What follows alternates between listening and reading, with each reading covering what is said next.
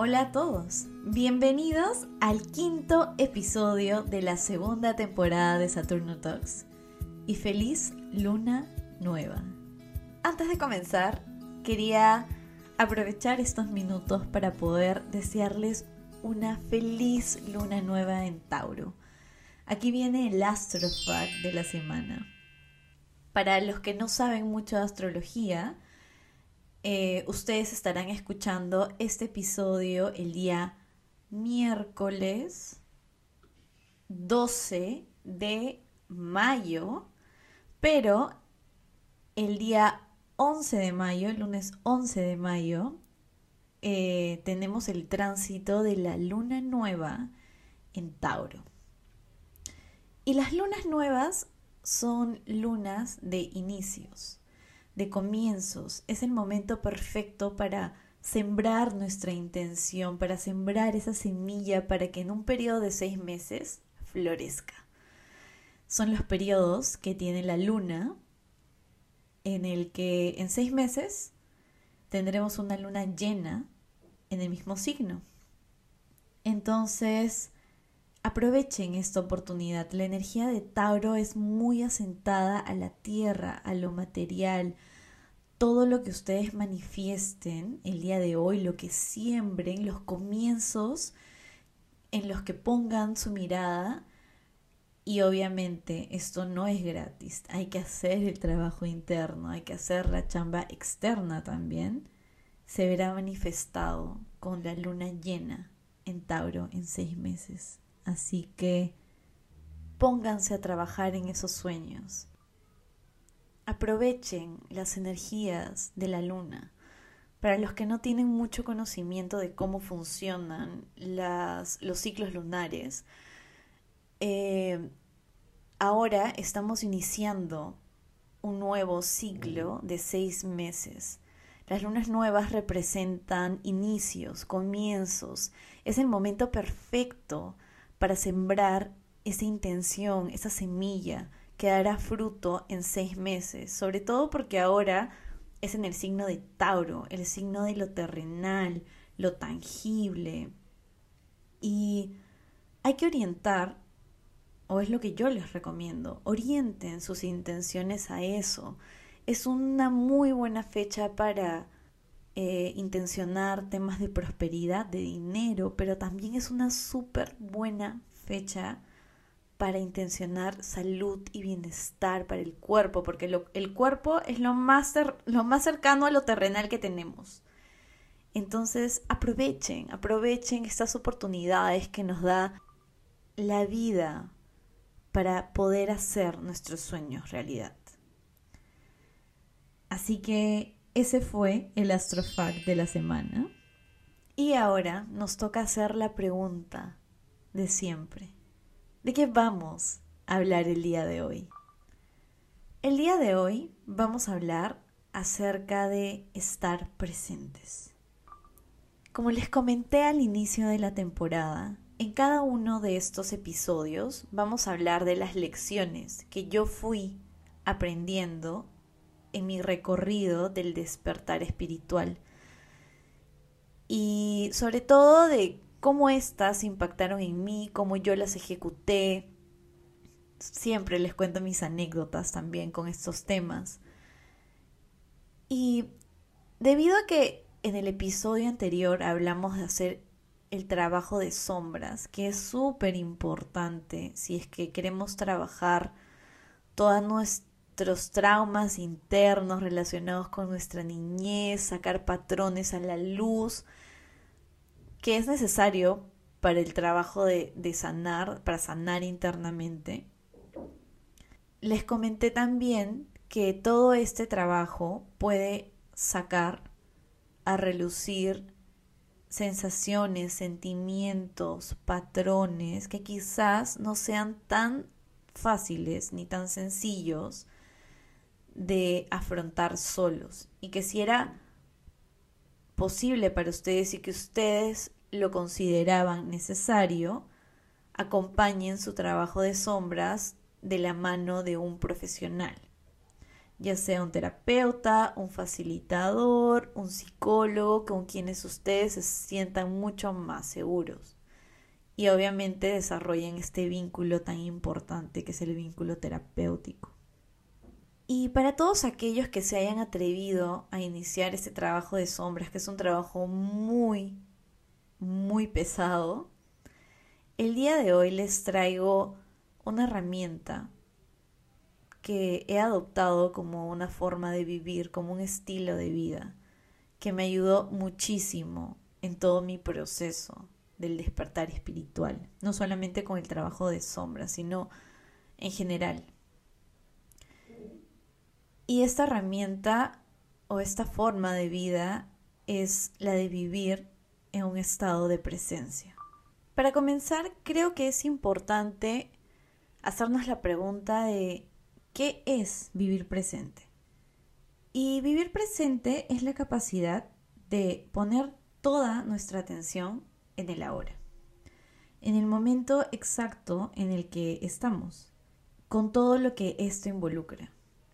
Por ejemplo, yo en este momento estoy en un estado total de presencia grabando este episodio para ustedes, tratando de que con cada palabra que yo digo, puedo transmitirles todo lo que yo aprendí, todas las enseñanzas, pero también todos los sentimientos que yo sentí en este proceso y, cómo los vivo ahora. Para eso es muy importante tener en consideración el enfoque en, en el ahora, en este momento, en la situación que estás atravesando. ¿Por qué es importante? o por qué yo recomiendo vivir en un estado de presencia. Y primero porque la práctica de vivir en el presente tiene muchísimos beneficios. El primer beneficio es que reduce la depresión y la ansiedad porque estas dos condiciones o dos estados se generan cuando, en el caso de la depresión, cuando vivimos pensando en lo que pasó y que no podemos modificar, y en el caso de la ansiedad, en las cosas que están por venir y que tampoco podemos modificar. Entonces, cuando el cerebro se da cuenta que no tenemos control sobre lo que va a pasar, nos da ansiedad y nos da depresión. Lo segundo es que aprendemos a escuchar nuestro cuerpo. Nuestro cuerpo tiene una forma muy particular de comunicarse con nosotros. Y los seres humanos estamos tan acostumbrados a estar en un sinfín de cosas, no dándole tregua a nuestra a nuestro cuerpo, a nuestra mente, exigidos por la sociedad, que nos olvidamos de escuchar a nuestro cuerpo. Y aquí es donde aparecen otros tipos de enfermedades y desórdenes, como algo que es muy común y que se está escuchando mucho ahorita, que es el binge eating o los atracones por ansiedad. Porque, claro, no escuchamos a nuestro cuerpo, no escuchamos cuando nos dice que ya está lleno, que ya no quiere más comida, que simplemente seguimos por comer conectados a emociones.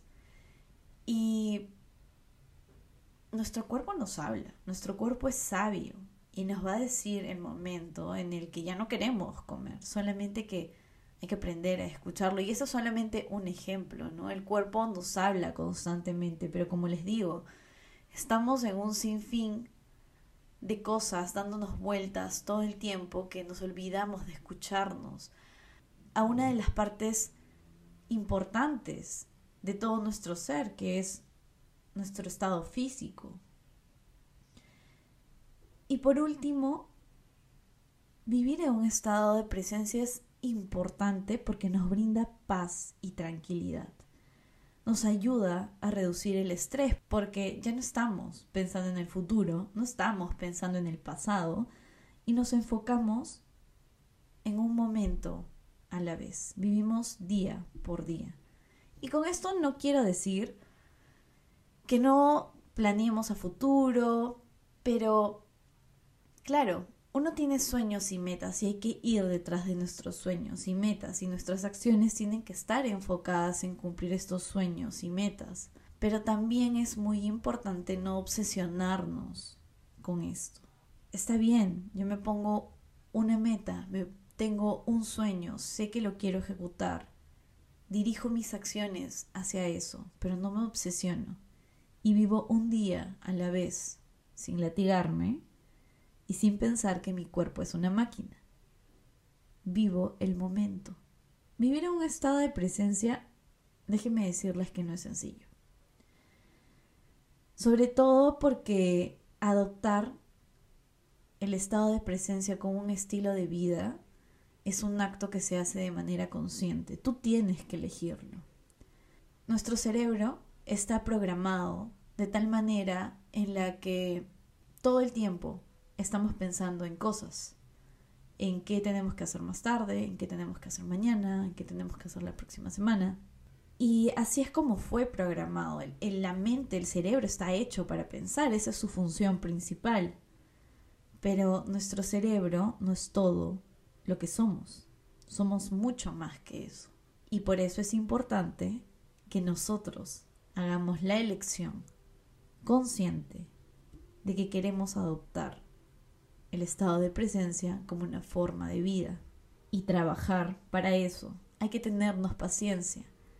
No porque hoy decides vivir en estado de presencia significa que todo el día lo vas a lograr. Hay que ir poco a poco, siendo gentiles con nosotros, yendo un momento a la vez. Si hoy decides practicar cinco minutos de estado de presencia, buenísimo, yo te celebro. Celébrate tú también. Cada vez podrás ir aumentando ese tiempo hasta que lo adoptes como un estilo de vida. Aquí les dejo un ejercicio que a mí me sirvió mucho y es el de observar a los niños. Los niños son grandes maestros. De hecho, uno de los episodios que se vienen es acerca de cómo nutrir a nuestro niño interior y ahí les voy a hablar mucho más de esto que a mí me fascina, de cómo son los niños y lo que vienen a enseñarnos, porque son maestros. Así que observen a un niño, siéntense en un parque y observen cómo actúan, cómo se comportan. Los niños viven en un estado de presencia todo el tiempo, porque sus cerebros todavía no han sido programados por la sociedad. Entonces, los niños sienten a plenitud. Si tú te das cuenta, y si un niño se molesta, siente toda la molestia en ese momento. Reniega y lo exterioriza, quizás llore, pero lo vivió. Y una vez que el sentimiento se manifestó, lo dejan ir. Y avanzan con su vida. Ya no están pensando en que hace cinco minutos pasó algo que les molestó. Continúan con su vida. De la misma forma, cuando atraviesan momentos de felicidad, están súper contentos y felices y disfrutan el momento y se ríen y comparten y están obviamente felices y luego pasa ese momento y, ya pasó. Avanzan al, siguiente task, al siguiente, al, momento en el que, que sigue. Por eso es que yo admiro mucho a los niños y creo que los niños son grandes maestros, viven en un estado de presencia constante. Y es un gran ejercicio a practicar, así que practíquenlo. Se los aconsejo, practíquenlo si, si tienen interés en adoptar el estado de presencia como una forma de vida, hagan ese ejercicio. De la misma forma con los sentimientos. Practiquen el journaling. En el journaling van a poder practicar el estado de presencia súper completo porque se están enfocando en este momento, en lo que están sintiendo y votenlo todo.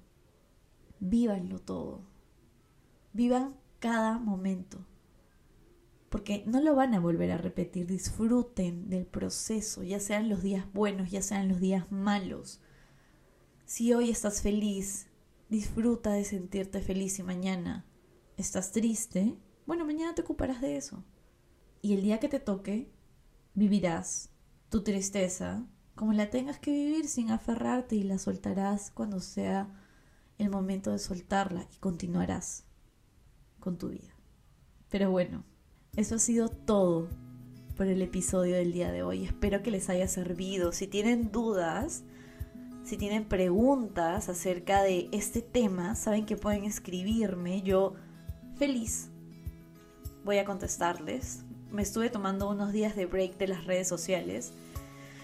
Estuve muy, muy, muy, muy alejada por unas semanas porque hay muchas cosas que están pasando en mi vida y que ya se las iré contando a través de Twitter, aquí en el podcast también, porque ustedes son muy importantes para mí, ya les he dicho en repetidas ocasiones. Para mí este podcast es parte de mi propósito de vida. Y quiero que ustedes me acompañen en cada, en cada etapa de mi propósito.